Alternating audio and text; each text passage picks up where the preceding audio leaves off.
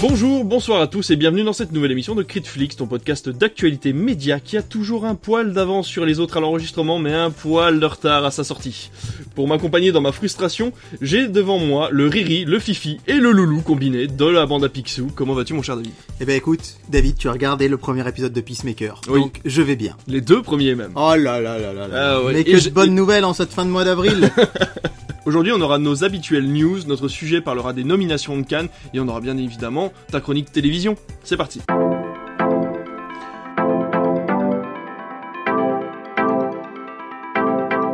Alors pour les news, c'est toi qui commence mon cher David avec un film, comment dire, euh, gigantesque Monstrueux.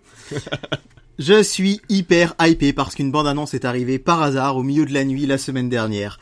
Nous annonçons, la suite du Monsterverse inauguré en 2014 par Universal et Legendary Pictures avec Godzilla de Gareth Edwards, puis en 2017 on a eu Kong Skull Island, 2019 Godzilla Roi des monstres et enfin en 2021 Godzilla vs Kong sorti chez nous uniquement en direct tout DVD, euh, direct tout vidéo puisque il faut le rappeler, euh, il est sorti en plein Covid et il se trouve que ce film avait été la bonne surprise chez Universal puisqu'aux États-Unis il y avait eu une double sortie. Malheureusement, on n'y a pas eu le droit chez nous. Il est sorti en salle aux États-Unis et il avait cartonné. Alors cartonné, il faut remettre les choses dans son Ouais. contexte. En temps de Covid et avec un public qui avait complètement déserté les salles, c'est le film qui a fait retourner les gens au cinéma aux États-Unis. Fort de ce succès, on nous annonçait plus ou moins un euh, Kong Skull Island 2 qui se sera appelé le fils de Kong. Et bien finalement, c'est un Godzilla vs Kong 2 qui devrait sortir le 15 mars 2024 au cinéma. Et le sous-titre de ce film, c'est The New Empire. Alors, Godzilla et Kong se sont quittés, pour ceux qui ont vu le dernier film, plutôt euh, en bon terme, on va dire. Et là, visiblement, ils vont peut-être devoir faire face ensemble à ce que le synopsis officiel du film appelle une menace inconnue et colossale qui va mettre en péril l'existence des titans ainsi que celle de l'humanité. On voit donc à la fin du teaser, hein, d'ailleurs, les crânes de Godzilla et Kong qui apparaissent. On ne sait pas qui est cette espèce de grand singe euh, méchant, mais euh, il pourrait s'agir d'un des ancêtres de Kong. Euh, c'est Adam Wingard qui était le réalisateur de Godzilla versus Kong qui devrait être aux manettes de ce film. Au casting, il devrait y avoir Rebecca Hall, Dan Stevens, Brian Henry, Rachel House, Fala Chen. On ne sait pas si Kyle Chandler ou Miley Bobby Brown seront toujours de l'aventure. En tout cas, j'ai bien conscience que c'est un, c'est une saga qui peut euh, ne pas convaincre tout le monde. Moi, à titre personnel, j'ai grandi avec Godzilla. Il y avait un dessin animé dans M6 Kids Ah à oui, l'époque, l'après-midi, que, bon. que d'ailleurs j'aimerais revoir. Il est, Oui, il y a des, il est introuvable. il y en a des petits bouts sur YouTube. Ouais, ouais. J'aimais beaucoup ça et surtout j'avais le jeu vidéo sur GameCube et pour moi c'est hyper jouissif de voir tous les personnages. Euh, je pense à ça, va pas parler à ceux qui connaissent pas l'univers, mais King Ghidorah, Rodan, Mothra, qui étaient des personnages que j'avais seulement vus en dessin animé ou dans un jeu vidéo apparaître à l'écran. J'ai conscience que ça a pas mal de défauts, mais moi je suis archi fan. Vraiment, c'est c'est mon plaisir. Je sais pas si vous- dire coupable, mais Godzilla, Kong et Kong Skull Island pour moi c'est le meilleur d'ailleurs de la saga. J'ai adoré ce film même si je suis plus attaché au monstre qu'est Godzilla et j'avais une hype de malade mental quand j'ai vu la bonne annonce et vivement mars 2024 c'était frustrant en fait hein, de pas avoir eu le dernier sur grand écran parce que pour le coup Ouais. c'est un peu comme Pacific Rim c'est le genre de blockbuster qui euh, quand on le voit sur grand écran il y a quand même une plus-value Mm. à fait de, dans le fait de voir ces monstres s'affronter donc euh, j'ai vraiment hâte d'être en 2024 15 mars aux États-Unis chez nous, ça peut être un tout petit peu avant, un tout petit peu après, mais en tout cas, euh, d'ici un petit peu moins d'un an, on devrait avoir sur nos écrans le retour de ces deux monstres légendaires. Avec joie, parce que c'est vrai que le grandiose, ça fait toujours plaisir au cinéma, quoi. C'est Ouais, vraiment ouais. du truc, c'est du, c'est de l'énormissime, en fait. et c'est vrai que sur grand écran, ça rend toujours bien. Ma news à moi, c'est l'annonce de l'avant-première mondiale au festival d'Annecy du dernier DreamWorks. Alors ça s'appelle Ruby, l'ado Kraken, et ça sera présenté le 15 juin pour une sortie nationale le 28. Ce sera l'occasion aussi pour le studio de présenter les Trolls 3 et de proposer en plein air une séance de notre bien-aimé, le Chapeauté 2.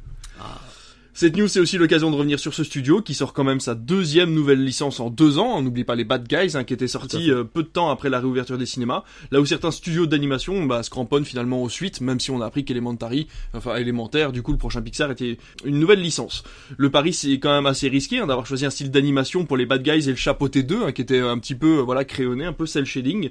Donc euh, c'est un grand merci que je voulais faire euh, à ce studio là parce que depuis Shrek hein, finalement premier du nom, il y a quand même eu très peu de ratés pour le studio. C'est quand même comme ceux qu'on fait euh, euh, Dragon, euh, donc on a les Shrek, Chapoté, euh, Kung Fu Panda, Kung Fu Panda, exactement. les cinq légendes que j'adore. Oh là, les cinq légendes, mais Ouais, c'est ouais, extraordinaire. ouais, si on pouvait avoir une suite aux cinq légendes, c'est clair. messieurs de et mesdames de chez DreamWorks, ça serait vraiment, vraiment très sympathique. Voilà, c'est une news très courte, mais en tout cas, euh, je vous invite. Là, alors, je vais être franc, la bande-annonce de euh, Ruby Lado Kraken ne me donne pas très envie, mais je dois avouer que DreamWorks me, réserve toujours de belles surprises. Donc, je pense de toute façon aller en salle pour aller y jeter un coup d'œil, parce que je pense qu'il y a des originalités qui ne sont pas annoncées dans la bande-annonce, et ça me donne quand même très très envie. On va passer tout de suite à notre sujet principal. On va assez vite dans cette émission, mais euh, c'est parce qu'on vous en prépare beaucoup, euh, étant donné qu'on ne sera pas là la semaine prochaine, mais que vous, par contre, vous aurez une émission. Donc vous allez voir, les émissions seront un petit peu plus courtes, mais on a énormément de choses à vous dire. C'est parti pour le sujet principal.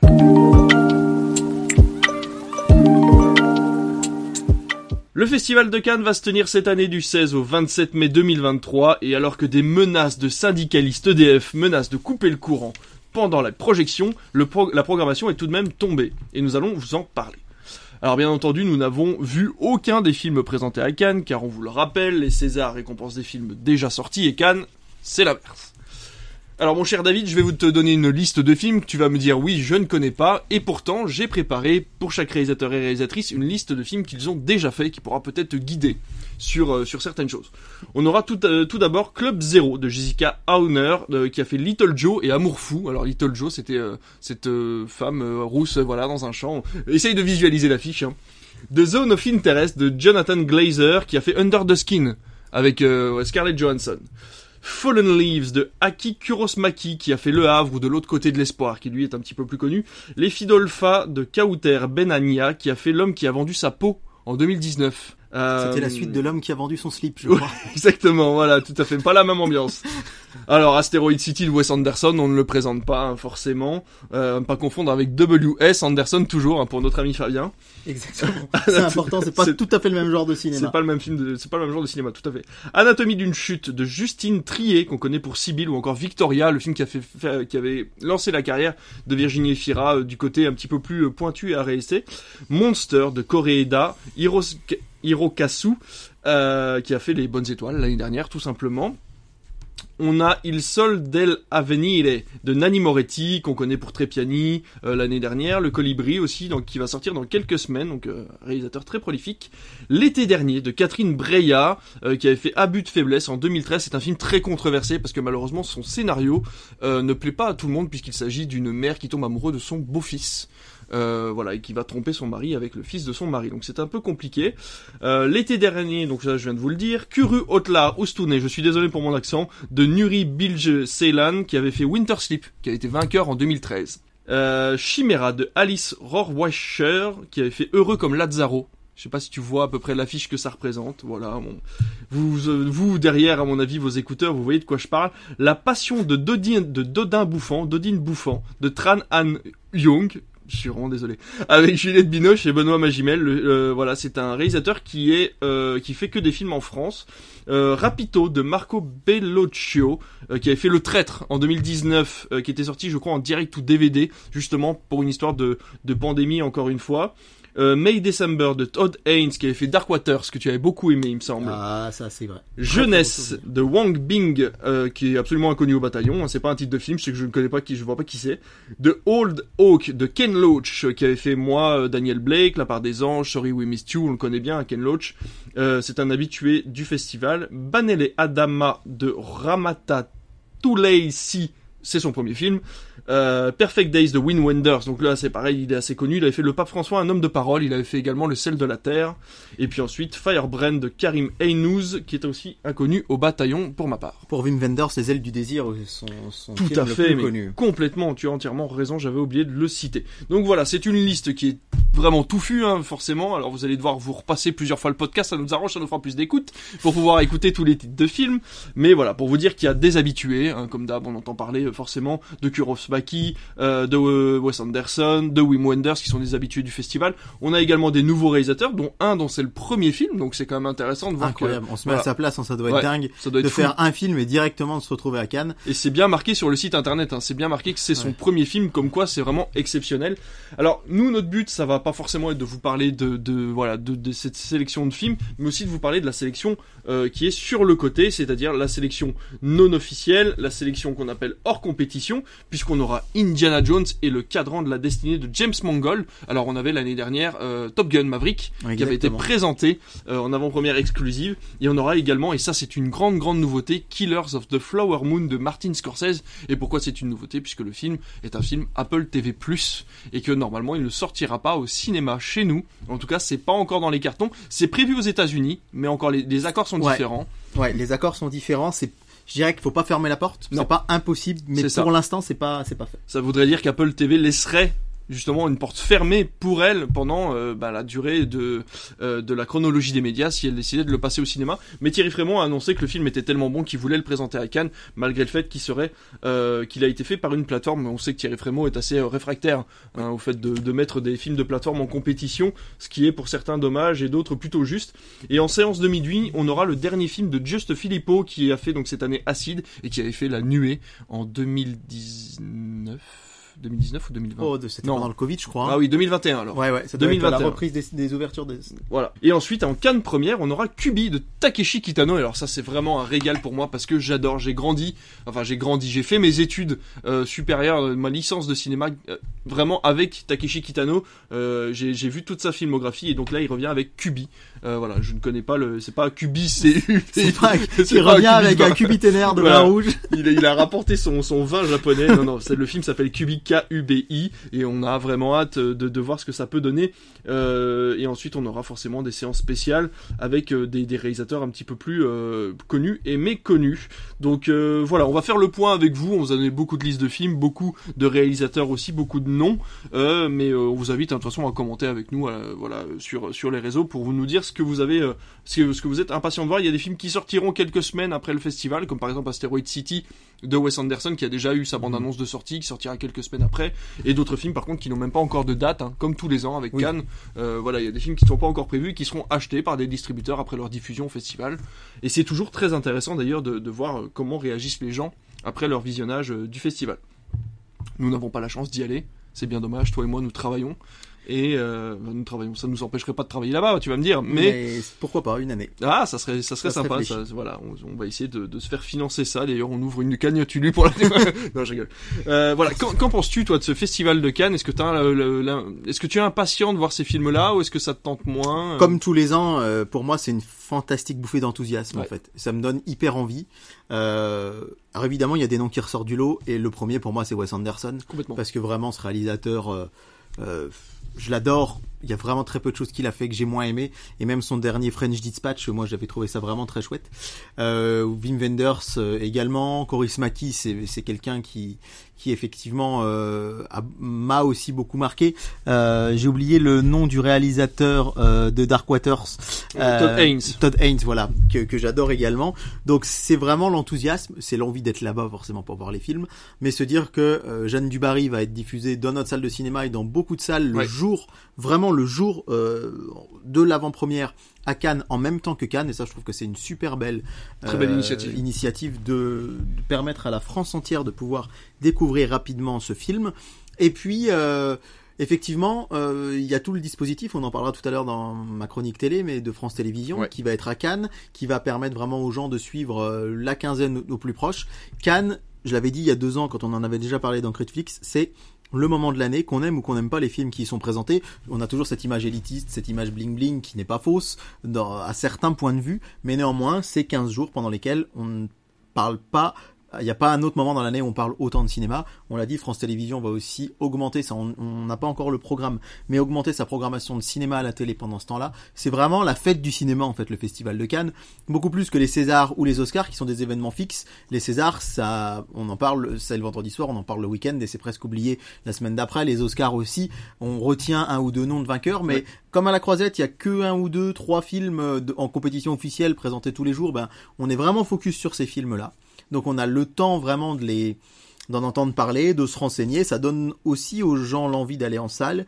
Et pour moi, c'est un événement qui est vraiment euh, indispensable au cinéma, d'autant plus de nos jours où on se dit que on dit que les gens y vont de moins en moins. On a la chance que ce soit pas tout à fait le cas chez nous, mais néanmoins. Euh, c'est vraiment un gros coup de projecteur, c'est le cas de dire, sur le cinéma pendant 15 jours et ça c'est chouette. Ouais, complètement. C'est vrai que en fait cette petite palme qu'on va avoir sur pas mal d'affiches tout au long de l'année, ça va permettre en fait de pas oublier le festival euh, et de se dire ah bah oui c'est vrai que c'est quand même un film marquant. Ça a dû marquer puisqu'il a été sélectionné. Faut pas oublier encore une fois, on le dit à chaque fois qu'on vous fait des, des résultats de festival, euh, c'est pas parce qu'un film ne gagne pas qu'il n'est pas bon. C'est justement s'il a été sélectionné, c'est que déjà de base il est bon et ensuite la sélection fait que chaque palme est décernée au film qui est le plus méritant. Mais voilà, ça reste tous des très très bons films. Et alors c'est la première fois qu'on s'en inquiète finalement de ce festival, puisque l'année dernière on avait fait juste les résultats, on n'avait pas fait les nominations. Je trouve que cette année, les noms euh, des réalisateurs sont assez euh, diversifiés. Je veux dire, Todd Haynes est un réalisateur euh, américain qui fait plutôt des films, voilà. Sociétaux américains. On a euh, Ken Loach, on va avoir euh, Catherine Bria qui est une réalisatrice française, Koreeda, donc on a le Japon. Donc il y a vraiment plein plein plein de choses différentes. Euh, il faut savoir que cette année on a six réalisatrices et c'est la première Ouais, fois que ça, ça arrive Ça c'est chouette. six réalisatrices en course et ça c'est vraiment vraiment chouette de voir qu'on est euh, certainement pas sur un 50-50 mais qu'on a une très belle représentation déjà des réalisatrices euh, au festival de Cannes donc euh, voilà je trouve ça vraiment très bien c'est une belle avancée encore une fois sur ce point là Puis euh, ce qu'on peut dire aussi, c'est que effectivement, comme tu le dis, ça tient sur toute l'année. Nous, on va diffuser la, la femme de Tchaïkovski, Ouais. euh, qui bon, alors certes, on, on n'est pas, on l'a pas sorti national. Il est déjà sorti il y a quelques semaines, mais quand même, c'est un film de la sélection 2022 complètement qui arrive là au moment où 2023 va sortir. Donc c'est vraiment quelque chose qui nous entraîne sur toute l'année. Et puis euh, je pense que tu le disais, on peut parler quand même des événements qui sont autour. L'année dernière, on se souvient de Top Gun. Là, Indiana Jones, c'est quand même le gros événement. Là, moi aussi, je suis un ultra fan euh, Jones. Et euh, vraiment, c'est quelque chose que j'attends énormément cette clôture de l'ère. Euh, Harrison Ford, y aura-t-il une suite? Ça, euh, on se pose la question. À voir. Et puis euh, Elementary, on connaît déjà le film de clôture. Ouais. Ça, c'est rarissime. En général, c'est pour ça aussi que nous, dans les salles, on peut pas le diffuser parce que c'était souvent, pendant très longtemps, euh, ces dernières années, c'est le film qui avait la Palme d'Or qui était diffusé aussi vrai. en clôture. Et là, on sait déjà que c'est Elementary, Mm. le prochain Disney Pixar. Petite polémique d'ailleurs autour de ce Disney. Je sais pas si tu as vu sur les réseaux sociaux, sur le mais Star euh, sur le Star Talent, Ouais, qui euh, bien sûr qui qui va euh, venir faire du doublage. On pense notamment à Donald Renew qui est remplacé par euh, Vincent Lacoste. Euh, Là où Mario est quand même vanté dans la le monde entier comme étant une VF qui a conservé ses acteurs. alors attention parce que les choix étaient sûrement déjà faits Bien avant qu'on ait les échos de la qualité de la VF de Mario. C'est vrai que je vois des gens sur internet râler en disant mais on vous a prouvé avec Mario que le Star Talent c'était pas obligatoire. Exact, mais il faut savoir que tout ça a bien été enregistré bien avant et où Bien était sûr. déjà en enregistrement au moment où Mario est sorti. Donc on est contre le, enfin qu'on n'est pas contre Non, le Star. Talent parce que c'est quand même des acteurs qui font des formations pour pouvoir faire du doublage. Mais c'est vrai qu'on a des talents de doublage tellement, qu'on va dire hauts ici en France que c'est vrai que parfois on trouve un peu dommage d'avoir euh, voilà euh, Adèle Exarchopoulos ou euh, Vincent Lacoste dans les dans, dans voilà dans ce genre de, de, de cas. Oui, bien sûr. Et puis euh, sans oublier que c'est ce que m'a dit euh, un jeune que j'ai avec qui j'en parlais hier. Ça m'a fait rire. C'est il m'a dit mais en fait de nos jours nous euh, Donald Renew, il est très présent sur Twitch, sur les réseaux. On connaît plus Donald Renew que Vincent Lacoste. Mais au final. complètement, c'est J'adore Vincent Lacoste, c'est un super acteur. Je suis Mais est-ce que chez les jeunes, est-ce qu'ils connaissent pas plus maintenant Donald Renew grâce euh, à tout ce que le, le monde du doublage euh, a, a apporté via les réseaux sociaux Les gens euh, connaissent tous maintenant euh, les visages des doubleurs. Euh, et en fait, l'argument de dire il faut que ce soit quelqu'un de connu pour aller faire la promo sur les plateaux, ben on se rend compte que c'est plus forcément Non. vrai. Non. Évidemment, quand vous passez le dernier film de Danny Boone, là, La vie pour de vrai, ben vous allez inviter Danny Boone ou Cadmerade. Quand vous avez des star talent, c'est plus facile peut-être de les faire se déplacer euh, sur un plateau, mais euh, si vous regardez euh, Combini par exemple pour Mario, ils ont fait venir le doubleur de Mario, qui est Mm. aussi le doubleur de Pipin, euh, Mary ou Pipin, je sais plus dans Le Seigneur des Anneaux, etc. Et en fait, les comédiens de doublage font très bien aussi la promotion des- de ces Ils ont œuvres-là. plein de choses à dire. Et ils ont énormément de choses à dire. Donc euh, je suis pas contre le Star Talent parce que il y a parfois où c'est quand c'est vraiment des comédiens, Adèle Exarchopoulos, Vincent Lacoste, c'est des Mm. comédiens. C'est vrai que Denis Brognard dans Crypto Super Chien par exemple, ou Antoine Griezmann dans Lego euh, Batman, là Ouais. là c'est très discutable. Là, ce sont des comédiens, pas des comédiens spécialisés. On, on, dégraisse, on digresse beaucoup là du sujet principal sur Cannes. Mais c'est intéressant, c'est intéressant ouais, parce que. Elementary en film de clôture, c'est un vrai événement. Ouais, complètement. Euh, on va euh, juste, bah, en parlant de film de clôture, on va repasser sur le film d'ouverture, mais cette fois-ci d'un certain regard, puisque c'est vrai que j'avais oublié, mais le règne animal de Thomas Calais sera présenté et euh, Manuel Alduy dans l'interview que vous pouvez écouter euh, du coup euh, sur la chaîne de Critflix, euh, nous avait parlé du règne animal, que ce serait un, un gros gros pari pour France Télévisions qui a coproduit ce film, Mhm. euh, qui est un film véritablement porté sur sur tout ce qui va être fantastique. Ouais. Donc voilà, ça, a sa place dans un certain regard et j'ai hâte de voir un peu ce que ça donne parce qu'il il n'a absolument rien dévoilé sur l'histoire du film pendant que je l'ai interviewé. Donc j'ai vraiment hâte de voir ce que ça peut donner. Il avait l'air d'avoir hâte aussi de, de le montrer au public. Donc et c'est vrai que j'aime beaucoup souvent la sélection à certains regards, qui Ouais, est un petit peu sûr. parallèle à la sélection officielle et qui souvent montre de jeunes talents et surtout des films un petit peu plus euh, ambitieux.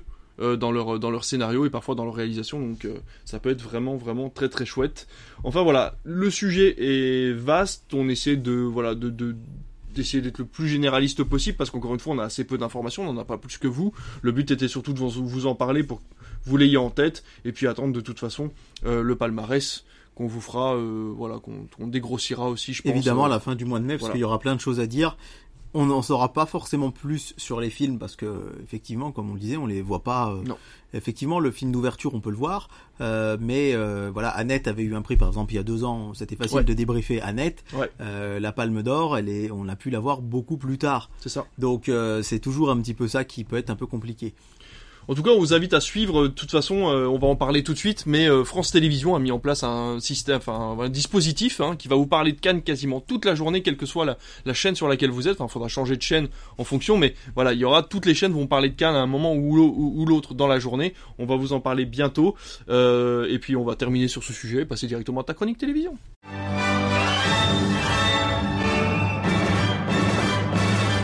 Les audiences, mon cher David, quelles sont les audiences ces derniers temps? Eh ben, c'est quelques millions de téléspectateurs devant la télé tous les soirs. Ah bah génial. Merci. Bon bah écoute, à demain. Bonne journée. Alors, on va revenir euh, globalement sur les audiences de la dernière semaine euh, de programme depuis qu'on a enregistré la précédente émission. Donc, euh, ça va aller du euh, mardi 18 avril au dimanche 23. Tout à fait. Et on va commencer par vous annoncer une bonne nouvelle pour nos copains de euh, chez Energy 12, Ah, puisque euh, mardi le dernier, choc des titans. 18 avril, et non Real Steel, Ah, rien à voir. Real Steel, mais que tu nous avais conseillé d'ailleurs, Oui. eh bien, il semblerait que les auditeurs de Critflix se sont mobilisés, Ah. puisque Energy 12, cinquième chaîne nationale, Mais non. Energy 12 devant TFX, devant TMC, devant C8, devant Arte, devant France Fantastique. 5. Bravo Énergie 12. Cinquième place, donc voilà, finalement, on voulait la racheter la semaine dernière, ça va coûter plus cher maintenant. On, dites on dit- on dirait qu'on parle au petit gars qui est à côté du radiateur et qui d'habitude s'en sort pas trop et cette fois-ci tu vois il a eu un Exactement, 14 alors du coup on lui dit allez c'est bien. Exactement, Real Steel quand même, 760 000 C'est très téléspectateurs. Cinquième, cinquième place, ce soir-là, c'est Colanta qui était en tête, euh, suivi de la Doc et le Veto sur France 3. Euh, et donc, Real Steel à la cinquième place, à noter du à la sixième place du cinéma, là aussi avec euh, Le Monde Perdu Jurassic Park, 630 000, mais quand même, euh, Real Steel met 130 000 téléspectateurs euh, dans la vue à Jurassic Park, euh, donc euh, c'est assez inattendu, parce qu'il n'y a pas cette notoriété. Ouais. Mais je dirais que on y viendra dans ma chronique télé de la prochaine émission. Euh, faut faire attention aussi aux rediffusions. Jurassic Park, on les a vus, vus, vus, vus Ouais. et revus. Et là, Real Steel, c'est un petit peu moins connu. Et, euh, et voilà, avec euh, mon bébé euh, C8 arrive bien loin derrière, 470 000 téléspectateurs, ou premier de la classe euh, sur euh, W9 517 000. Donc vraiment, ben bravo les copains, c'est bien. Ah, bravo. ouais. J'imagine toujours les gens qui tu sais qui, qui ont pas l'habitude là ils tournaient autour de 200 300 000 Ouais. le soir et là ils se lèvent un matin bim 700 000. Ouais, c'est ils, clair. ils doivent être euh, super contents. C'est clair. Bravo, bravo pour vous. Le lendemain, mercredi 19, euh, c'est l'école de la vie sur France 2 qui s'achevait une émission, une, une série pardon dont on n'a pas parlé sur Critflix mais qui était assez intéressante et qui mériterait qu'on s'y attarde. Mm, mm. À noter qu'en cinéma, la première chaîne c'est Arte avec quatre casse-tête chinois qui fait un million euh, de téléspectateurs Bravo. et le carton. Mais encore une fois, hein, on le dit, mais je pense que là c'est le filon qui va être euh, euh, usé jusqu'à l'os de C8 avec Mongeville. On rappelle Mongeville, Oui. c'est une série France Télé dont C8 a racheté les droits. Ils font 1 million 7 avec Mongeville. C'est fou. C8, quatrième chaîne nationale, devant France 3, qui avec Faut pas rêver, son émission Ouais. historique de documentaire, ne fait qu'un million deux cent mille. Ah, Ils font euh, cinq- presque 500 000 téléspectateurs de plus. Avec Mongeville à la quatrième place, c'est énormissime. C'est juste derrière Top Chef, hein, ça talonne Top Chef, alors que c'est des rediffusions. Et on en parlera peut-être plus tard. On disait euh, notamment Balthazar, la série très populaire, qui appartient à TF1. TF1 a filé les droits à TV Braise, qui est dans le groupe TF1 également, qui fait des très bonnes audiences également sur le câble. Euh, et on se rend compte que bah voilà, du côté de TMC aussi, on va avoir des anciennes séries qui vont arriver comme ça. Et euh, comme quoi, la fiction française, les téléfilms ça cartonne. On le dit assez souvent, mais alors là, c'est euh, vraiment, euh, vraiment flagrant. À noter The Circle, dont on avait parlé avec Tom Oui, Hanks et Emma Watson, qui a fait euh, sur C-Star, qui est quand même pas, qu'on cite rarement dans le top des audiences, euh, qui a fait quand même 530 000 téléspectateurs, ce qui est franchement pas mal du tout pour une Ouais, chaîne comme. C-Star. Et puis, euh, et puis euh, Énergie 12 qui est à l'avant, avant-dernière place, à l'antépénultième place avec 301 000 téléspectateurs. Et c'est juste derrière, ils arrivent à la quatrième place en partant de la fin, euh, TFX avec manga, manga, cosplay, kawaii dans les coulisses de la nouvelle folie des Français. Euh, tu sais que je l'ai regardé. On en avait parlé, ça fait Ouais. que 300 000 téléspectateurs. J'aimerais bien avoir ton avis d'ailleurs. Bah écoute, je l'ai regardé, juste regardé parce que le son était coupé, donc j'avais que l'image. non, non, euh, j'ai regardé un petit bout et euh, c'était assez respectueux quand même. Des, on disait Ouais. Qu'on avait peur quand même que ça soit un petit peu exagéré. C'était assez respectueux. Euh, malheureusement, les personnes que ça intéresse étaient déjà au courant des thématiques. Ouais, Donc je pense que les gens sont pas restés devant et les personnes qui sont pas au courant se sont sortis, enfin sont sortis sortis du sujet et pas intéressés. Et donc je pense que forcément ça ne parlait ni à l'un ni à l'autre. Ouais, donc c'était très compliqué d'attirer le public. Mais c'était quand même fort, c'était intéressant. Euh, jeudi soir, c'était euh, le lendemain du mercredi, ça c'est pas un scoop, mais c'est euh, Léo Mattei qui est en tête, Jean-Luc Reichmann, euh, voilà. Euh, je je suis pas d'avis sur la CI, la série, pardon, je l'ai jamais vraiment Non, regardé. non. Maintenant, quand je vois les bandes annonces, je suis pas certain que les qualités d'acteur de Jean-Luc Reichmann soient sa première qualité, si je puis me permettre. Ça, ça, ça, ça joue. un- Enfin bon, bref. J'ai rien contre euh, ce brave Jean-Luc Reichmann, mais voilà, je, je me dis toujours en le voyant jouer, ah, Ouais, un, comédien aurait pu euh, peut-être faire un petit peu mieux, mais bref, ça cartonne 4 millions de téléspectateurs. Troisième place, Pékin Express sur M6, c'était la finale avec la victoire de, attention spoiler, Xavier et Céline, le patron et l'employé, qu'on voyait euh, vraiment partir de loin, et puis finalement ils l'ont emporté, 2 200 000 téléspectateurs. Et le premier film, ça va te faire plaisir David, c'est La Fureur du Dragon, 900 000 sur C8. Il y a vraiment des fans, et je pense que là, ils ont eu une très bonne idée, C8, d'aller ressortir Bruce Lee, euh, parce qu'il y a longtemps que ça passait plus, ou sur des chaînes du câble, et là ils se sont dit, on va tenter ça en prime, et ça cartonne. Donc, euh, c'est très très bien. Et d'ailleurs, euh, j'en parlais avec euh, quelqu'un sur Twitter, il m'a dit que là, ça avait été redoublé. Les doublages ont été refaits. Parce que malheureusement, à l'époque, et c'est vrai que moi, la VHS que j'avais de la Fureur du Dragon, euh, Bruce Lee avait un accent. ah, le doubleur faisait l'accent ouais, asiatique. Et donc, par, pour un problème, je pense, de racisme euh, clair, hein, voilà, euh, il a été, euh, ça a été refait. Et puis par la suite, The Amazing Spider-Man, 650 000, juste devant Robin des Bois, 600 000, et Miss Détective, 424 000, et puis, ben, faut bien le dire, Energy 12, euh, 150 000 seulement, avec le super bêtisier avant-dernier. Mais tu sais que finalement, regarde, on en parle en fait. Ils passent Mais pas de cinéma et en fait, ils, vu qu'ils sont toujours bons derniers, on en parle à chaque fois. Exactement. Euh, vendredi soir, Massinger s'effondre un petit peu, mais surtout carton de Cassandre sur France 3, on l'a dit, hein, la fiction française, c'est le carton absolu, avec euh, 3 milli- euh, 5 millions 200 000 Oh téléspectateurs, c'est énorme. c'est énorme. énorme. pour Cassandre sur France 3. Euh, Massinger à la deuxième place, 3 millions 4. Le premier film, c'est Tanguy le retour. 1 million 2 sur M6, c'est pas terrible, mais ça tombe bien, le film ne l'était pas non plus. Euh, Sage-femme sur Arte, tiens, on a eu Sage-homme qui a cartonné chez nous, 715 000 téléspectateurs, et euh, ensuite, eh bien, euh, 310 000 pour France 5 avec Le Petit Coiffeur, euh, et c'est Storage Wars sur euh, C-Star qui ferme la marche avec seulement 132 000 téléspectateurs. Samedi soir, alors notre documentaire préféré, Tous les chanteurs s'appellent Michel, arrive quatrième avec 1 million C'est 4. pas si mal. Et France 2, un téléfilm, on l'avait dit, hein, ils avaient tenté ça en début d'année, on vous en avait parlé largement dans une chronique en janvier, et là ils ont retenté le coup, et ben 4 millions 7. Euh, 4 millions 6, pardon, c'est énorme, hein. The Voice fait 3 millions 6, 1 million de plus que The Voice, C'est fou. c'est énorme, et Pour la un fiction française, voilà, ça, ça cartonne, y a rien à dire. Je suis content de voir que Frogger, le jeu vidéo grandeur nature, fait quand même ses 270 000 téléspectateurs. Ça peut paraître pas énorme, mais Gulli est devant W9, c'est Star, Cherry 25 par exemple. Ah oui, donc, Donc, ça prouve euh, que c'est pas si mal. Ça, oui, Gulli qui est plutôt aux alentours des 100, entre Mhm. 100 et 300 000, là ils sont vraiment dans leur fourchette haute. Donc c'est vraiment très bien. Et à noter encore une fois que les rois du rangement de Sister qui ont remplacé leur film font 100 000 téléspectateurs tout pile et sont à la dernière place. Donc pas sûr que euh, aient bien fait d'arrêter de diffuser des Disney. Enfin hier soir, pour nous qui enregistrons à l'heure actuelle lundi 24 avril, c'était le fameux duel du dimanche soir avec Radin sur TF1 face aux quatre filles du Docteur March sur France 2. Eh bien, c'était attendu, mais quand même carton pour Radin qui fait 4 millions 100 000 téléspectateurs. Ça faisait longtemps qu'on n'avait pas annoncé un score au-dessus des 4 millions pour TF1 en prime time le dimanche. C'est à peu près équivalent à quelques dizaines de milliers de téléspectateurs près que ce qu'avait fait Radin en mai 2021. Euh, deuxième place, c'est Enquête à mort à Morkembe sur France 3 2 millions 8 et donc les quatre filles du Docteur March en inédit arrivent à la troisième place 2 millions 7 mais c'est c'est des scores quand même très encourageants Oui, oui, c'est par rapport à ce qu'on a connu avec Jumanji euh, il y a 15 jours Ouais. ou euh, la semaine dernière avec Iron Man 2 euh, qui a peiné à décoller sur TF1 Bien vu. C'était pas vraiment volontaire. Euh, Ensuite, le bateau sur Arte, 925 000 téléspectateurs, c'est franchement pas mal. On a Zone Interdite qui était intercalée entre les deux. Et le premier film de la TNT, eh bien, c'est L'Appel de la Forêt, qui fait 700 000 sur TFX. Donc, euh, il y avait 5 100 000 téléspectateurs le 1er janvier. Peut-être des gens qui voulaient le revoir ou qui étaient passés à côté. Lara Croft Tomb Raider, 679 000, c'est vraiment euh, à tout touche. Et la Zizanie euh, sur euh, C8, 597 000, suivi de Nanny McPhee et le Big Bang, 495 000. Et à la dernière place, eh bien, ça nous fait pas plaisir de le dire, mais c'est bien Énergie 12, avec 102 000 téléspectateurs pour euh, leur émission quotidien hors du commun. Dans tes news, tu vas nous parler d'une fusion, peut-être une fusion de chaînes. Apparemment, tu en. Alors c'est une rumeur dont on a parlé sur internet. Vous savez que Canal a racheté OCS.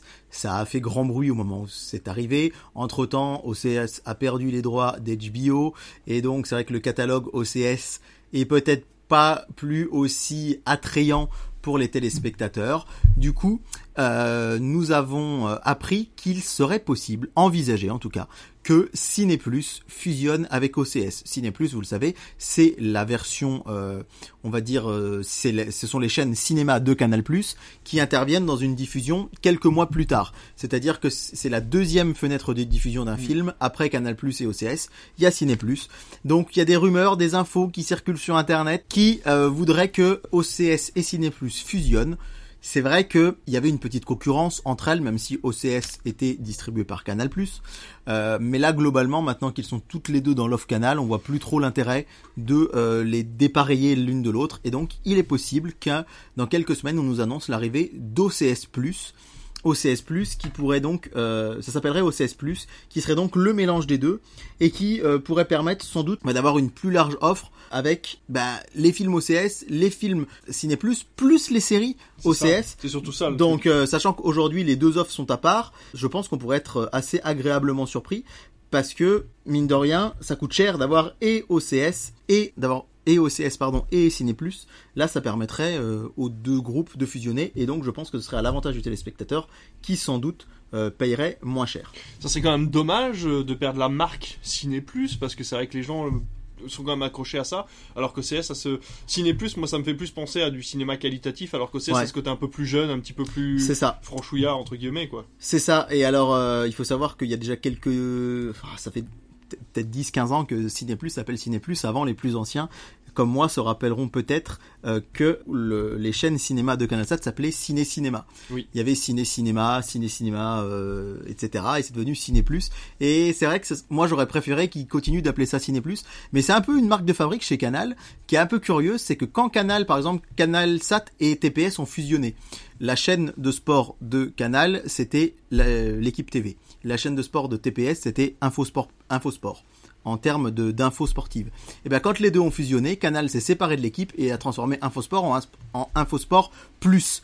Télétoon, c'était la chaîne emblématique de TPS pour les enfants. Sur CanalSat, on avait plutôt Fox Kids, Disney Channel, Cartoon Network. Quand Télétoon est arrivé sur Canal+, ils l'ont renommé Télétoon Plus en mettant que des programmes Canal. Donc j'ai l'impression que c'est un peu une marque de, fabrique de Canal quand ils récupèrent les droits, ils s'approprient vraiment, le nom en disant maintenant c'est à nous. Alors à noter, je sais plus qui est-ce qui a, vu- qui a mis ça sur les réseaux sociaux, j'ai vu ça l'autre jour, qu'il faut se méfier parce que OCS+, visiblement, ce serait le nom d'une marque de meubles en Finlande. Euh, donc il faudrait vérifier que la marque est bien disponible et n'est pas apposée.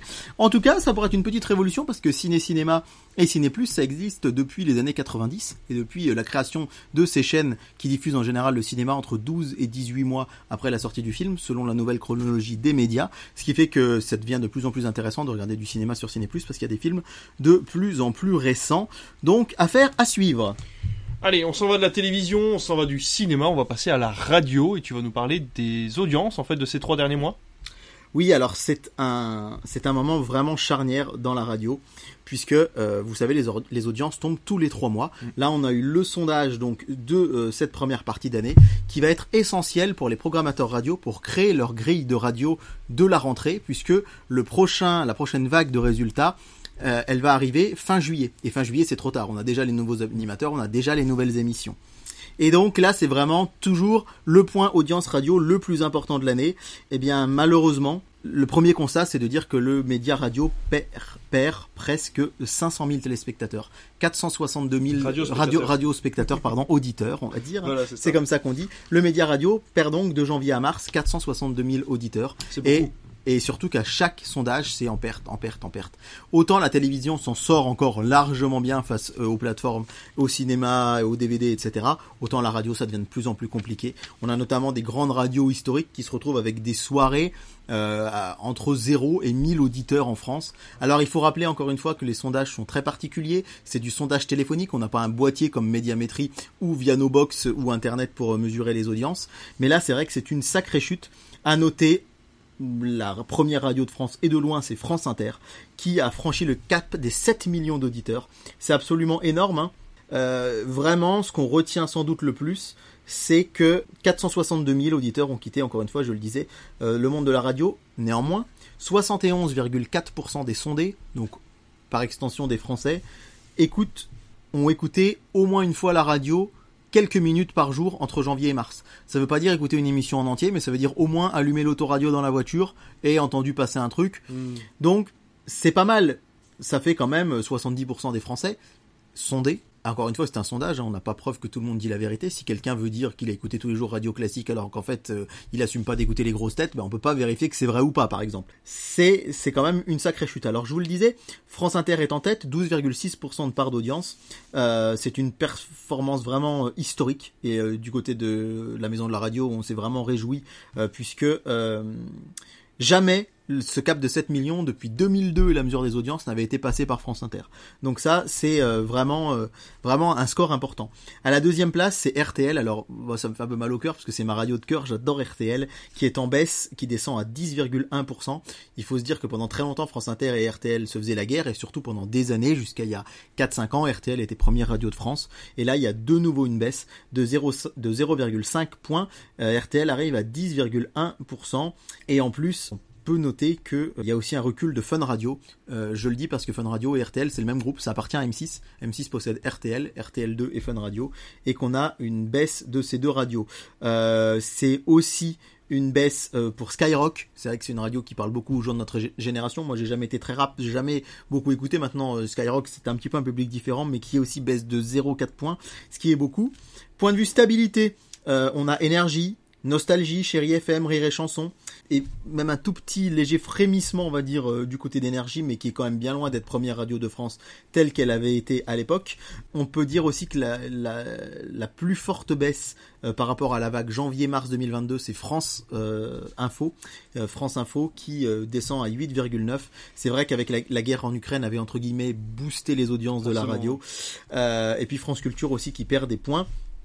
Enfin, euh, la bonne nouvelle, c'est euh, Europe 1 qui cesse sa, chute aux enfers qu'elle avait. Alors la bonne nouvelle pour eux, hein, euh, nous on est assez friands de, culture média, euh, cette émission qu'on aime beaucoup qui traite des mêmes sujets qui nous passionnent, mais c'est vrai que Europe 1 qui pendant un temps était la troisième radio derrière RTL et France Inter, qui s'est complètement effondré il y a quelques années. Depuis 2015, hein, ça chutait depuis 2015 et là ça se stabilise enfin à environ seulement euh, 3,9% d'audience, ce qui est loin d'être énorme. Juste devant, on a RMC à 5,6. À noter que Europe 1 est passé en partie sous le giron de Vincent Bolloré, président de Canal+, et qu'on retrouve beaucoup de gens de CNews sur Europe 1, Romain Desarbres notamment euh, dans Europe 1 Midi, euh, Laurence Ferrari dans Punchline, et là on a appris, c'est la grosse info mercato radio, que Pascal Pro devrait quitter RTL pour aller sur Europe 1. On rappelle que l'heure des pros qu'il anime sur CNews cartonne, et du coup c'est vrai qu'on a, certains ont un peu la crainte vraiment d'une radio qui idéologiquement serait plus marquée Mm. que la grande Europe 1 qu'on a pu connaître. Alors c'est pas qu'elle serait plus petite, mais c'est vrai que Europe 1 euh, risque d'être marquée politiquement un petit peu plus. Donc euh, voilà pour ce sondage radio, vraiment très important. Et puis euh, je pense que en juin dans une émission, on vous donnera peut-être un petit peu les grilles de rentrée, vous dire le mercato Ouais. qui change de radio, qu'est-ce qui se passe pour essayer de booster un peu les audiences. On pense notamment à RTL, les grosses têtes qui reculent, ils sont toujours largement leaders sur leur casse. Par contre, c'est un carton, mais ça marche un tout petit peu moins bien. Et puis aussi l'essor des podcasts, hein, on va pas se mentir, comme Ouais. on de la raconte sur Europe 1. Ouais. C'est diffusé tous les après-midi à 14h, mais ça explose tous les chiffres en podcast. C'est le cas aussi de l'heure du crime qui est en face, 14h30 sur RTL. Euh, Il y a vraiment des... La radio perd des auditeurs, mais pour beaucoup au profit des podcasts. Et moi, le premier, c'est vrai que j'écoute Culture Média presque tous les jours, mais je dirais que au moins deux fois sur trois en podcast. C'est rare que je sois de... parce que voilà, je travaille, Ouais, que je peux, être derrière la radio à ce moment-là. À voir, mais euh, voilà, une news assez dense, mais assez intéressante, je trouve. aussi. Ouais, ça pourrait être intéressant de faire un sujet sur la radio et sur la perte de la radio aussi, savoir pourquoi les gens n'écoutent plus la radio. Bon, on connaît la réponse, mais ça peut être intéressant de, de l'exploiter et d'essayer de voir au maximum pourquoi vous n'écoutez plus la radio d'ailleurs. Vous de votre côté aussi. Euh, on va finir avec le dispositif de France Télévisions à Cannes. On vous en a parlé pendant le sujet principal. On y revient à la télévision. Effectivement, euh, le festival de Cannes, c'est l'événement. Pendant des années, c'était Canal+. On a ses souvenirs du grand journal à Cannes, notamment avec Michel Denisot. Et bien là, on a appris que plusieurs émissions de France Télé vont se délocaliser pour l'événement. Alors, n'oubliez pas, cérémonie d'ouverture et de clôture évidemment en direct sur la chaîne et dans certaines salles de cinéma, en tout cas pour l'ouverture. Mais euh, la première des émissions à se déplacer, c'est C'est à vous, euh, qui est l'Access Prime Time de France, de France 5. C'est à vous est en deux parties.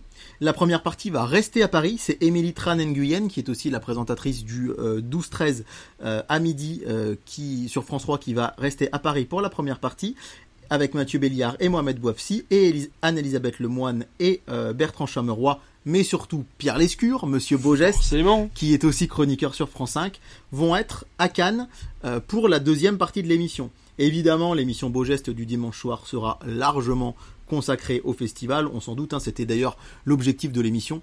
Euh, ils l'ont dit, ils l'ont lancé très longtemps en avant pour une sorte de montée en puissance crescendo jusqu'à Cannes. La chaîne Culture Box, canal 14 de la TNT, alors on dit ex-France 4, mais c'est toujours France 4 la journée. Donc bon, Culture Box va dédier beaucoup beaucoup de soirées à Cannes. On n'a pas encore trop de détails, hein, puisque faut rappeler que la quinzaine ça commence que euh, dans trois semaines. Donc oh, les programmes télé, on les a actuellement jusqu'au 12 mai, qui est Grâce à, qui grâce à notre programme télévision. exactement. Et du coup, on n'a pas encore la suite. Il y aura une offre enrichie sur France.tv. Et au cœur du festival, vous, a- vous aurez deux émissions. La première, c'est la Grande Librairie. Alors c'est vrai que ça peut surprendre, puisque c'est une émission littéraire, mais qui va aussi traiter du cinéma. Et puis c'est ce soir, l'émission Débat de France 5, en deuxième partie de soirée. Et à noter que euh, de nombreux journalistes seront en duplex et interviendront dans Télématin, tous les matins sur France 2, dans la matinale de France Info, canal 27 de la TNT, dans les JT du week-end sur France 2, dans les JT semaine sur France 2 et sur France 3.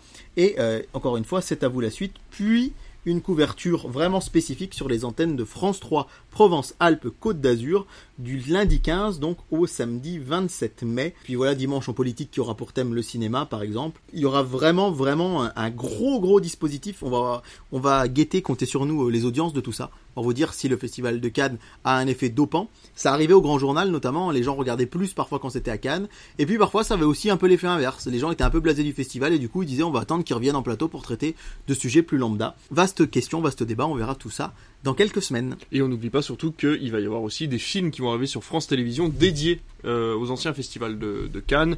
Et euh, pareil, on vous fera une petite sélection si on arrive à, à choper les infos et on vous dira tout ce qui sera disponible pendant, euh, pendant le festival. Eh bien écoute, il nous reste plus que le programme. hein. On, aura, on aura fait un speedrun là sur cette émission, mais en tout cas on y est. Je te laisse parler du programme qui va arriver sur les semaines à venir. Programme télé du 20, samedi 29 avril au vendredi 5 mai avec au milieu, vous savez c'est ma passion, un jour férié. Le 1er mai, fête du travail, Qui tombe à lundi. qui tombe un lundi et qui va nous entraîner quand même pas mal de films à la télé. On va commencer par le samedi 29 avril avec pas de film en prime time à la télé. Vous savez, il y avait juste le téléfilm de Sister qui s'est transformé en roi de la rénovation, peut-être pas pour longtemps avec leurs 100 000 téléspectateurs. Ça va pas rénover la chaîne en tout cas. Non, ça c'est clair. Mais en tout cas, euh, un film sur Canal+. Et c'est assez rare le samedi soir, et ce Bah sera oui. un film très familial pour commencer ce long week-end de trois jours, puisque ce sera Buzz l'éclair, première diffusion de ce film sorti en juin dernier, qui est l'un des plus gros flops de l'histoire des studios Pixar, il faut bien le dire Et les plus malheureusement. gros flops de 2022. Et des plus gros flops de 2022. J'avoue qu'il m'a pas transcendé, mais je peux pas dire non plus que j'avais trouvé que c'était mauvais. Mais je, Il je- méritait peut-être pas de faire si peu quand même. il méritait pas de faire si peu. Moi, j'avoue que je l'ai pas mal oublié. Je me souviens de pas mal de thématiques, mais je serais, ce serait difficile de vous citer le, le film de bout en bout. Néanmoins, première diffusion sur Canal, ça veut aussi dire première arrivée sur MyCanal pour le film. Donc, si vous l'avez manqué, vous pourrez largement le revoir. Sur TF1, dimanche 30 avril, eh bien qu'est-ce qu'on fait? On diffuse deux films et ça c'est l'événement. Merci, bravo TF1. On s'est assez, euh, on vous a assez euh, raillé là pour vos programmations un peu bizarres sur les films de super-héros ces dernières semaines.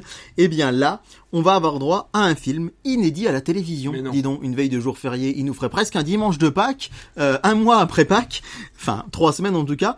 Et ce film, c'est Apprenti parent. Est-ce que tu as déjà entendu parler de ce film? Alors attends, attends, attends. Ça je vais, dit- non, je vais te laisser peut-être taper sur Google apprenti parent parce que effectivement ça fait partie de ces films qui ont bidé Oui, en oui, salle. il est très bien. C'est une, c'est une, une merveille, vraiment.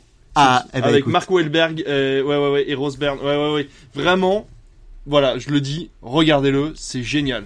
Apprenti parent, c'est un film de, Sh- de Sean Anders, euh, Anders, c'est ça? Avec Isabella Moner qui joue euh, d'ailleurs euh, Dora Dora l'exploratrice, l'exploratrice. voilà la version. euh, Exactement, voilà, ouais. et avec Mark Wahlberg et Rose Byrne, et c'est un film qui n'avait fait à sa sortie le 1er juillet 2019 que 114 000 entrées. Oh, c'est dommage. Énorme flop en Ouais. salle.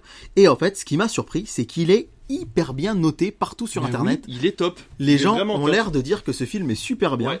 Et ben ça me fait plaisir de le voir euh, débarquer comme ça sur Ouais. TF1 un dimanche soir, le dimanche Ouais. 30 avril.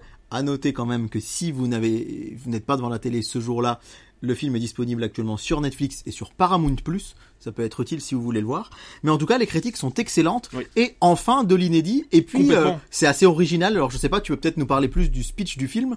Euh, c'est visiblement, euh, si j'ai bien compris, euh, l'histoire de Peter et Ellie qui veulent devenir une famille et qui vont adopter trois frères et sœurs, dont une adolescente un peu rebelle de 15 ans. Bah c'est ça parce qu'en fait à, la euh, base ils ne veulent qu'un seul enfant voilà, mais ils sont ouais. obligés de prendre les trois en fait pour pouvoir euh, voilà pouvoir adopter et donc c'est vrai qu'ils se retrouvent avec trois enfants d'âge différents sans bah, avoir de maîtrise en fait de, ces âges là ces différents âges là ils ont trois tempéraments complètement différents en plus. Et donc c'est vraiment très intéressant parce que ça prend euh, à bras le corps l'histoire de l'adoption et surtout de la de la façon dont les parents et les enfants peuvent réagir en fait aussi à, à l'adoption etc et, et vraiment Mark Wahlberg euh, bah, on le connaît pour certains rôles un peu un peu bon ou un peu beauf oui, oui, oui, mais là, sûr. mais il faut, il prouve qu'il est un bon acteur. Il a, il a eu deux trois rôles comme ça dans sa carrière où il prouve qu'il est quand même un bon acteur et qu'en fait le mec fait juste ce qu'il a envie quoi. Quand il a envie de faire un nanar, il en fait un et quand il veut faire un film un petit peu plus profond, il en fait un aussi. Et là, c'est vrai qu'on dirait plutôt une comédie familiale et c'est, ça se rapproche quand même tout doucement du, de la comédie dramatique.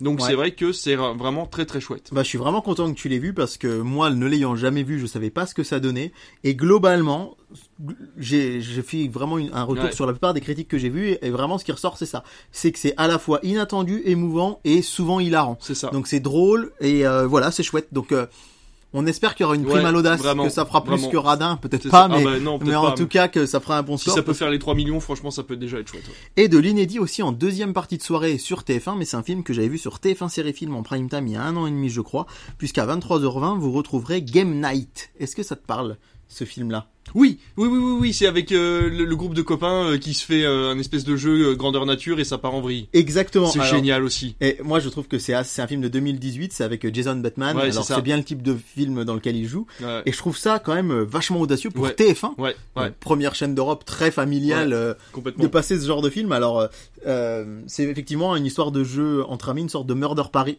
party autour d'un faux ça. kidnapping qui va dégénérer. C'est ça. Et c'est assez surprenant, on se laisse prendre au jeu. Pour le coup, je l'ai vu. J'en ai pas un souvenir impérissable, mais c'était assez fun en fait parce que Ouais.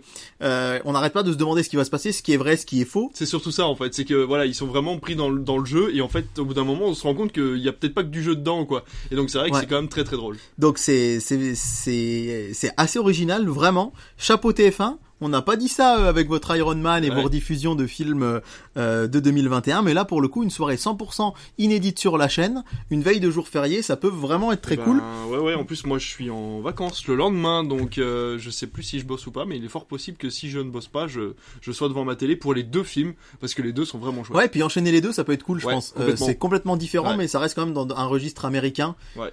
Plaît pas à tout le monde, mais euh, moi je sais que je suis assez assez. euh, Si vous entendez ce podcast, vraiment faites-en de la pub autour de vous parce que c'est Ouais. deux films qui méritent de faire des audiences. France 2 pour le coup c'est de la contre-programmation euh, sans le vouloir hein, puisqu'on rappelle Manuel Alduy nous le disait dans l'interview hein, les chaînes n'ont pas le droit de se consulter Mhm. c'est ce qui avait fait cette bizarrerie en 2020 ou 2021 je crois qu'on en avait parlé de deux Bridget Jones sur TF1 Oui, et sur France 2 Exact. le, le dimanche soir et que France 2 avait euh, eu l'autorisation du CSA de déprogrammer dans l'intérêt des téléspectateurs. Bah là pour le coup c'est très différent et je pense que ça risque d'arriver en tête des audiences. C'est Médecins de campagne qui avait Ouais. cartonné. Avec euh, François avec Cluzet. François Cluzet, effectivement. regardez le Palmacho. Sur France 2 et bah pas de deuxième film sur France 2 puisque derrière eh ben c'est beau geste vous en Bah avez oui, l'habitude Forcément. sur Arte La Tour Infernale un classique, classique. euh, des années euh, Pas Montparnasse. Hein. non, la tour infernale tout court. Sur Canal+, novembre, euh, on en a déjà parlé il y a quelques jours, il repasse en prime time, donc je pense que la chaîne capitalise beaucoup sur ce Ouais. film récent de Jean Dujardin. C8, assez original, parce que on se rappelle que tous les dimanches soirs, il nous passe plutôt des Un vieux films, un classique. Et là, c'est Premières Vacances, Ah, avec euh, Jonathan Cohen Ouais. et euh, Camille Cotin. Non, pas Non. Camille Cotin, c'est Camille euh, Chamou. Camille Chamou. Camille qui Chamou, pardon. série d'ailleurs. Exactement. Euh, Premières Vacances sur C8, c'est assez original pour un dimanche Mais il soir. est passé donc, il y a quelques semaines sur une autre chaîne. Tu nous en as parlé. J'en ai parlé parce que quand j'ai parlé de Cannes série, c'était pas dans mon programme télé. Voilà. Euh, sur TFX, Jurassic World. Donc ils ont dépla- normal. mais ils ont déplacé leur jour de diffusion. C'était pas les dimanches soirs qu'on Ah oui, c'est avait euh, vrai. précédemment. ouais, ouais. Donc euh, Là, vu que c'est férié, puis que le film je, est récent. ouais, je pense Mm. que c'est pour ça que ça vient le dimanche soir. Et sur Sister, ben, pour un soir de férié, c'est les Goonies. Trop bien. Donc euh, vraiment bien. Et c'est suivi d'un téléfilm qui s'appelle Jack Hunter et le trésor perdu d'Ugarit. Est-ce que tu connais les Jack Hunter? Moi je connais pas du tout, mais visiblement c'est des films d'aventure, un petit peu à la Flynn Carson, un peu décalé, un peu marrant. Et j'avais jamais entendu parler de ça. Et moi j'adore quand un- une chaîne passe à la télé un soir, un film dont j'ai jamais entendu parler. Bah oui, complètement. Donc ouais. c'est chouette. Je vais faire un petit tour du côté d'OCS Max, Ah. qui ce soir-là passe un de mes films préférés euh, d'animation, c'est Fantastic Mr. Fox euh, Ah, de Wes que je Anderson. jamais vu, tu sais. J'adore. Eh ben j'ai le Blu-ray, ça va Bah. finir encore à champ vert cette affaire. Mais euh, Tu pouvais essayer de ne pas filer mon adresse à tout le monde, je t'en serais euh, non, mais je- reconnaissant. je- je- ça va finir encore dans la Nièvre cette affaire. Voilà comme ça maintenant ils ont aussi le département. En tout cas, apprenti parent, suivi de Game Night, médecin de campagne, La Tour Infernale, novembre, premières vacances, Jurassic World, Les Goonies, Fantastic Mr. Fox. Je trouve que ce Sacré dimanche programme. 30 avril est, Ouais, est vraiment cool. très très chouette. Peut-être un peu trop d'ailleurs, va falloir choisir. Ouais, c'est ça, va falloir choisir. Lundi 1er mai, Oui. eh bien lundi 1er mai, on va parler de films en journée. Ah, Et ça c'est super. chouette, c'est ma passion. Petit goût de vacances, Petit goût de vacances, petit goût de Noël. petit goût de Noël. Et sur TF1, à 14h, eh bien qu'est-ce qu'il va y avoir? Apprenti parent. on vous dit bravo et juste derrière vous nous me faites un truc comme ça. Mais, Bon bah voilà. non, Si mais vous- si, ils nous font, ils nous font une, euh, Ils nous font une Jumanji. une Jumanji, quoi. ouais. Et c'est vrai que pour les gens qui l'auront loupé la veille, Alors- c'est bien de pouvoir le revoir. C'est un film qui se, qui se place très bien à ce- à cette heure-là, hein, vraiment. Hein. Et justement, si la veille vous avez choisi un autre film, bah, vous pouvez le rattraper le lendemain à Complètement. 14h. Ouais, ce sera suivi d'un été à Cham Chamry, qui est un téléfilm euh, américain qui euh, visiblement, euh, moi j'en ai jamais entendu parler, mais je pense que c'est un peu dans la veine des téléfilms de Noël, mais pas à Noël On en était fait. à Chambéry. À, à Chamry. Chamry. Je vais intélé- interroger mon téléprogramme de J'ai un été à Chamonix, un été à Chambéry. C'est pas ça? C'est un été à pardon, un été à Channing, Ah. C-H-A-2-N-I-N-G, et en fait apparemment c'est un peu un, ouais, un téléfilm de Noël, mais pas à Noël. Ah oui. Et je pense que ça va bien, euh, pour Mm. un jour férié, ça va bien s'enchaîner. Voilà, en prenant le café à table. Sur M6, on a Le témoin amoureux en ce lundi après-midi. Est-ce que ça vous parle, Le témoin amoureux? C'est un film avec euh, Patrick Dempsey et euh, Michel Monaghan. En fait, ah, oui, oh, c'est vieux ça. ils sont meilleurs amis. C'est de 2008. Ils sont meilleurs amis. Et elle, elle va partir euh, quelques semaines en vacances et Patrick Dempsey, en voyant Michel Monaghan s'en aller, va être super triste. En fait, il va se dire mince, c'est ma meilleure amie, mais je suis amoureux d'elle. Allez, quand elle revient, je la demande en mariage. Pas de bol. Au moment où elle revient, eh bien, elle lui dit j'ai rencontré quelqu'un, euh, soit que c'est en Écosse qu'elle est partie, et je vais me marier. Je veux que tu sois mon témoin. Et du coup, c'est une comédie romantique vraiment un peu à l'ancienne, à la le témoin de mon meilleur ami, Ouais. des choses comme ça. Et euh, pour le coup, ça a On se été rend compte que le mec est un ça a été con, très peu diffusé à la télé. Et euh, c'est assez original parce que pour le coup, le, quand il nous passait la dernière fois, c'était euh, Seul au monde. Oui. Bah c'est vrai que là c'est moins connu. Par contre, le film n'est disponible, j'ai vérifié sur aucune plateforme. Ah, Donc si vous voulez le voir, et ça du coup, bah j'allais dire c'est cool, non parce que ça vous ça vous empêche de le revoir, mais quand même ça vous ça crée un incite, effet de frustration ouais, ouais, et t'es obligé d'aller voir la télévision. qui vous incite à le regarder. Et sur Sister, vous allez avoir Stitch le film suivi euh, de deux des deux films Nanny McPhee euh, diffusés euh, les dimanches soirs. Donc on se souvient que Sister avait cartonné le lundi de Pâques avec Top Gun d'ailleurs. Et Stitch le film, encore une fois, qui a été diffusé. Ouais, un samedi ça, hein. soir euh, sur Sister. Et euh, je voulais quand même faire un petit coucou du côté de Canal qui a préparé une sacrée journée de cinéma, puisque pour eux maintenant jour férié c'est cinéma toute la journée. Il n'y a plus d'émissions. Très bonne idée. Et euh, juste le programme 6h30 Buzz l'éclair du matin, 8h15 le secret. Ah oui, Ouais, faut se lever tôt. ouais, faut se lever tôt. Ouais. 8h15 le secret de la cité perdue. Oh, 10h05 Top Gun Maverick. ok. Midi 10 Blacklight. 13h50 Moonfall. Et euh, 16h novembre. Et après ils reprennent leurs émissions. Mais quand même ça fait euh, plus de 12, ça fait 12 heures de cinéma à la suite. Donc c'est vraiment pour les abonnés, c'est vraiment cool. Ouais, complètement. Le soir du 1er mai, vous allez retrouver euh, Pourquoi je ris? C'est un- une rediffusion euh, du film de, du téléfilm qui traitait de la vie de Grégory Le Marchal. Ah oui. On en avait parlé à Ouais, l'époque. t'avais pas pas J'avais trouvé ça incroyable et puis j'avais trouvé vraiment enfin il y a un moment Grégory Le Marchal est dans un supermarché dans un rayon CD et en fait on voit que c'est des CD sortis en 2020 derrière 2021 on n'avait pas ça dans Vortex par exemple euh, je trouve que le travail enfin Ouais. le travail de la script c'est aussi important d'avoir Ouais, une cohérence complètement. et là pour le coup c'était pas trop le cas mais qui est rediffusé ce soir-là France 3 ce sera une famille à louer Arte le trésor de la Sierra Madre W9 Rocketman Ah, Ah W9 Rocketman, TMC Independence Day. J'allais dire, il faut s'attendre aux deux la semaine d'après. Eh bien non, vous verrez bah que ce sera pas le cas. C'est Star, le dernier loup de Jean-Jacques Hano, qui est quand même un film assez pointu sur Bah une chaîne oui, comme C'est Star, euh, ouais, ouais, ouais. c'est plutôt chouette. Et euh, sur euh, l'équipe 21, enfin sur la chaîne l'équipe, pardon, on en parle assez peu souvent, mais du cinéma avec Mission Évasion avec Bruce Willis. Ah bah dis donc. C'est pas du direct ou VOD ça? Oh, oui, ça doit c'est possible, ou alors c'est sorti ouais. un peu en salle et pas longtemps. Ouais. Euh, le mardi 2 mai, c'est pas du cinéma, mais c'est toujours un événement qui fait énormément d'audience. C'est le nouveau rendez-vous interinconnu. Il y en a que deux ou trois par an. Ce sera avec Jarry au Groenland, Oh, présenté par Raphaël de Casabianca. Euh, sur Canal+, le film du mardi, c'est L'école est à nous. Euh, on l'avait pas diffusé ce film-là. euh, Si on l'avait passé, moi je l'avais pas vu. Non, non, non, on l'a pas diffusé. Non, non, non. C'était sorti à peu près en même temps que La Cour des Miracles. Ouais, voilà, Celui-là ouais, qu'on c'est avait ça. diffusé. Ouais, ouais, c'est ça. W9, Mary Poppins, TFX, Le le, premier premier, ouais, Hmm. le premier, donc euh, ça c'est chouette aussi. TFX, ce que veulent les femmes. Oh, dis donc. que j'avais beaucoup aimé à l'époque. Je sais pas si ça a bien vieilli. Avec Mel Gibson qui en fait peut Mm. lire dans les pensées des Mm. femmes qui l'entourent. Et moi je l'aimais beaucoup quand j'étais plus moyen jeune que ça ce soit film. plus trop à la mode. Donc ouais. euh, je Ouais. sais pas ce que ça a donné, mais bon. Sur Énergie 12, la colère des titans. Forcément, Oui, il y a eu le choc euh, la oui, semaine d'avant. Euh, toujours les Chipmunks sur Gulli et sur Ciné Plus Frisson. Final Fantasy 9, non j'ai noté FF9, c'est Fast and Furious 9.